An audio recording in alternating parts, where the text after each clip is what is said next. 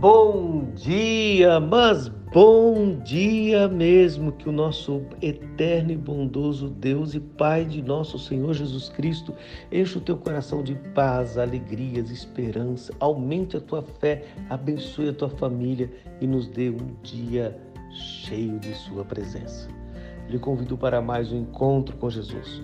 No Evangelho segundo Mateus capítulo 6, versículo 31 está escrito: Portanto, não vos inquieteis dizendo: que comeremos, que beberemos, ou com que nos vestiremos?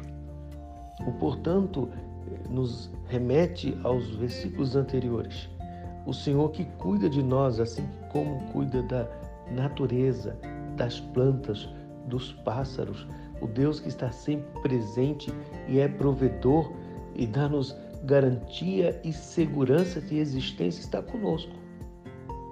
Por isto, não não inquieteis, por isso não fique ansioso, por isso não fique preocupado com o que é urgente, aquilo que é às vezes desesperador, comer, beber e vestir.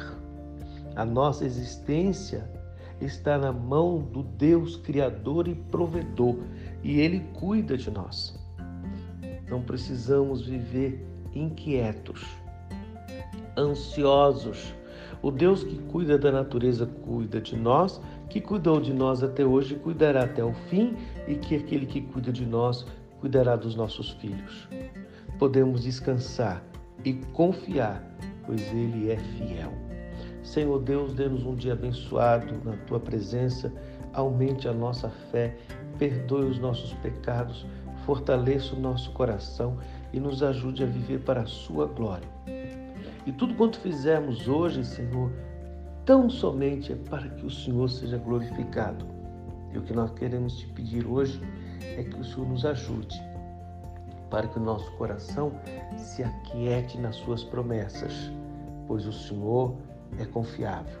Dê-nos um dia abençoado, perdoa as nossas inquietações, tenha misericórdia da nossa nação, abençoe a nossa família e nos dê a tua paz em Cristo Jesus. Amém. Avante, cristão, andando no reino sem inquietações.